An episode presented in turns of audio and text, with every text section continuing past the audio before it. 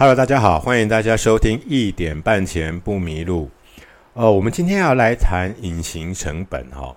呃，隐形成本是很多人会忽略的一个很重大的成本。也就是说，今天我们在持有一样资产，或者是我们进入投资市场里面呢，需要耗费的成本代价有多大？那隐形成本指的就是大家一般在计算的标准当中，很容易忽略掉。但是你又必须耗费的成本，呃，我们举一个例子来说好了。假如你今天买了一台汽车，那这台车呢，到底算是资产还算是负债？我觉得光是这一件事情就会引起很多人的争议。可是对于爱车者而言呢，他始终认为，呃，买车这个车就是他的资产。所以网络上呢有流行了一个故事啊，哈，那这个故事讲的是两个啊两个中年人，他们在年轻的时候的起点差不多。一位呢很笨，他今天把所有赚到的钱呢慢慢的存起来，然后呢，呃家里可能比较穷，所以呢他的心态上就是希望未来有个房子，那他就把这个呃长年以来呢得到的这个薪资呢，呃去养房子。那另外一位呢，他可能就比较呃重视呃马上享受生活的那种气氛哈，这个及时行乐的态度，所以呢，他赚到的钱呢，他就拿去买车。那呃等到这个赚到的钱累积更多之后呢，他就换车。所以一个呢是不断的去持有这个呃。房子，一个呢是不断的去更换汽车，那这两个人呢，经过了几十年之后，又再度重逢了。重逢之后呢，这个呃买不断的换车的人呢，赫然发现啊，他手上近呃最近的这一台汽车呢，已经剩下残值了。可是另外一位呢，他是养房子的人呢，他的房价呢却大幅的上扬。两个人呢，最后资产的感受落差呢是天差地别。好，那以这样的一个比喻呢，我觉得不是非常的贴切，是因为呢，他的房子如果既然是要自住的话呢，那虽然房价的这个这个价格很高，但他也不会卖掉。那这个人呢，他可能唯一的差别就是呃，换车的人，他唯一的差别就是他没有。房子用这样的比喻呢，有一点点让人呃不是很清楚到底他的差异在什么地方。所以呢，这也是我们今天来讨论隐形成本的重要原因。刚刚说到一台车，你为了要持有这台车，你可能当时一开始的时候呢，你花的这个买车的价钱一笔，好，不管你是贷款还是全额买进，总之是要花一笔。那假如是用车贷的话呢，那你就还要负担这个贷款的利息，这个利息很可能比房贷的利率还要高出很多，所以这个利息可以算是比较重。那你在持有这个汽车的时间呢，你还需要花什么钱？例如呢，你要停车费。那如果你自己有停车格，你要买停车格，那停车格也要花钱。那假的假设你停车格早就有了，那你这个呃停车停车费这个问题解决了一半，但是你出门的时候你还是要停车，所以停车费省不了，油钱呢省不了，到了一定的公里数之后呢，保养费也省不了，更换零件费也省不了，再来呢每年呢都会有牌照税、燃料税。好，那这些这个还没有计算。你新车或新车的时候，你会去保这个呃保险，呃比较老一点的车子比较老一点之后呢，你还是继续要保强制险，这些全部都是支出，也就是你持有汽车所需要的隐形成本。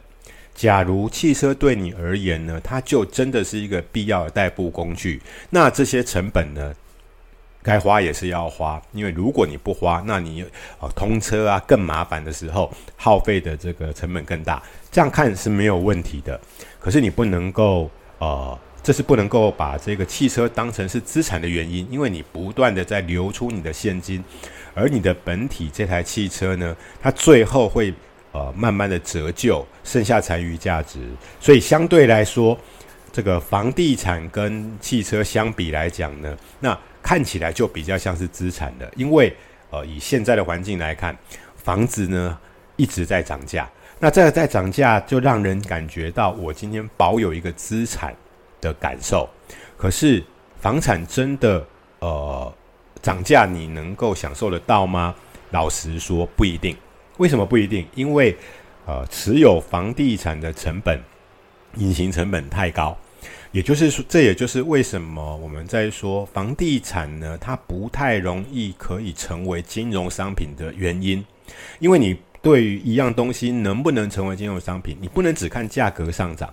如果你今天只看价格上涨，就认为这样东西呃是这个金融商品的话，那每一样东西都是金融商品的，因为我们在我们生活周遭里面有很多东西，它的价格是不断的上扬的，那是不是每一样都可以呢？当然不是，你也不能够呃只管它上涨，然后等到它价格下跌的时候，你就忽略掉它。那这样的就就当做金融商品不行。我们把它理性一点呢，回头来从这个呃成本的角度去看。那隐形成本指的就是说，大部分的人在讲房价，以前一平三十五万，现在一平七十万，这样的比喻好像房价上涨了。可是呃，对于这个呃投资房地产，它需还需要什么成本？首先呢，你买了房子之后，你需要的就是这个呃支付契税啊，这个代书费。你如果是透过中介，你还要呃提给中介服务费。那如果有这个履履约保证呢，履约保证也需要费用。然后再来呢，一个房任何一个房子，它现以现在的社区方式的管理，你就一定要付这个管理费。停车场要付清洁费。如果你的房子是贷款买的呢，你还要付支付贷款利息。在你持有的过程当中呢，很多费用要付，包含我刚刚讲到的，比如说你今天这个 呃 房子里这个房子如果这个社区要维修，那你要不要负担费用呢？好，另外呢，到年度的时候又要付这个呃房屋税、地价税，所以其实对于投资一个房产来说，它不是很单纯的在你买房子的时候支付一笔费用就解决了，就没有其他成本了。没有，他还是要付出的。水电瓦斯再怎么不用，你也要付基本费。所以这个就是，呃，很多人的观念呢，比较一厢情愿的，只管价格，不管隐形成本。相对的，隐形成本最少的是哪一种商品呢？那答案就是股票跟债券了。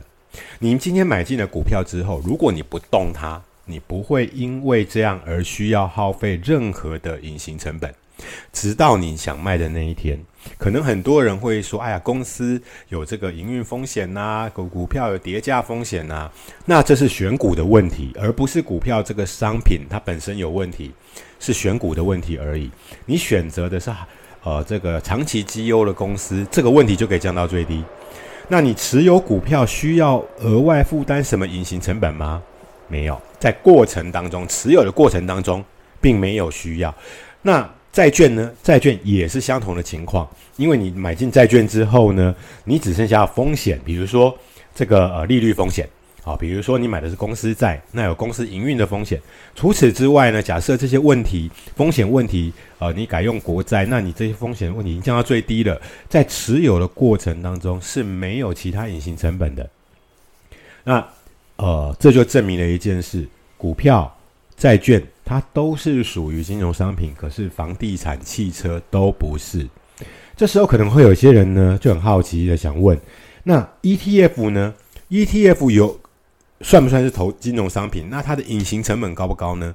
其实这就是在 ETF 设计的一个观念上面，你需要留意的。因为呢，呃，在 ETF 的募集当中呢，它有几样成本是每年都要支出的，只是呢比例上并不高，所以很容易让人忽略。例如呢，保管费、经理费，那比较呃没被大家注意到的隐形成本呢，就是呃成分股更换的时候所需要支付的交易税跟这个呃。各种这个手续费，那一般的人只管净值，所以他没有考虑到说这会这些隐形成本都会被扣掉。这个时候你再来仔细的思考一下，你觉得买 ETF 真的就是价差而已吗？它都不需要有其他的隐形成本吗？讲到这边。我相信大家可以理解，我们今天在投资的时候，它不是很单纯的，我选一个方法。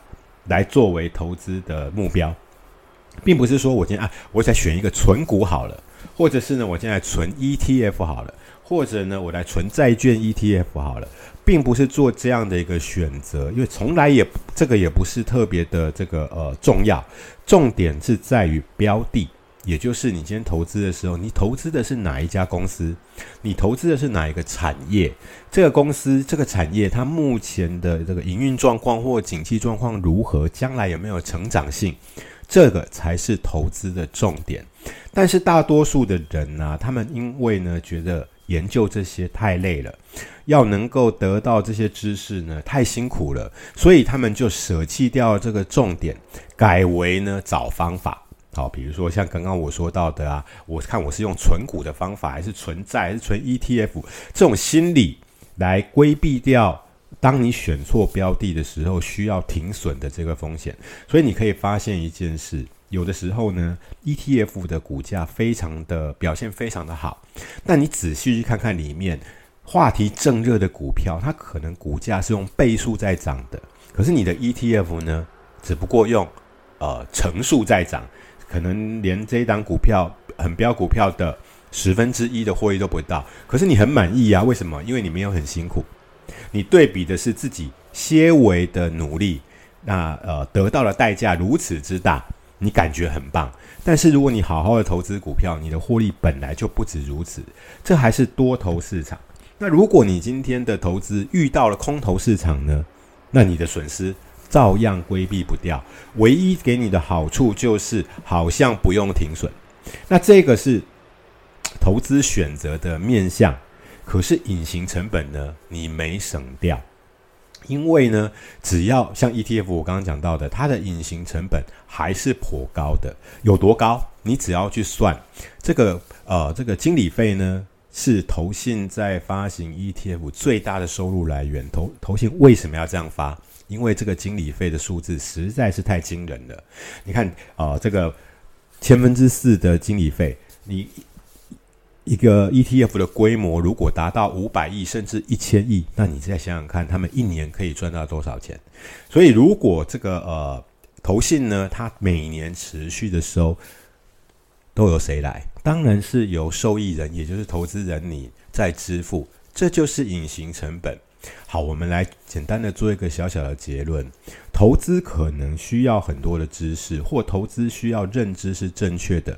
我认为这个隐形成本呢，是你一定要考虑到的一个环节，因为这里也少一点，那里也少一点，这里也被呃吃掉一点，那里也失去一点，那这个投资其实相当不划算，尤其是现在这个环境呢，是在这个呃。利率相对比以前的零利率时代高很多的时候，如果今天呢，你真的觉得你只要稳定的收益，那其实定存就是最好的，因为本不会动，那呃会产生孳息，没有其他隐形成本。可是如果你今天把它放到金融商品当中，你就要开始去研究一下，到底隐形成本是什么，因为这都是扣你的钱，不管你有没有感觉。我相信呢，呃，加了这个考量之后，大多数的人都会开始慢慢的理解，他今天如果要进入投资市场的话，应该要注意哪些项目。即使对金融商品或产业分析，呃，没有办法花太多时间，但隐形成本对你而言呢是非常重要的环节。好，我们今天就讲到这边，谢谢大家。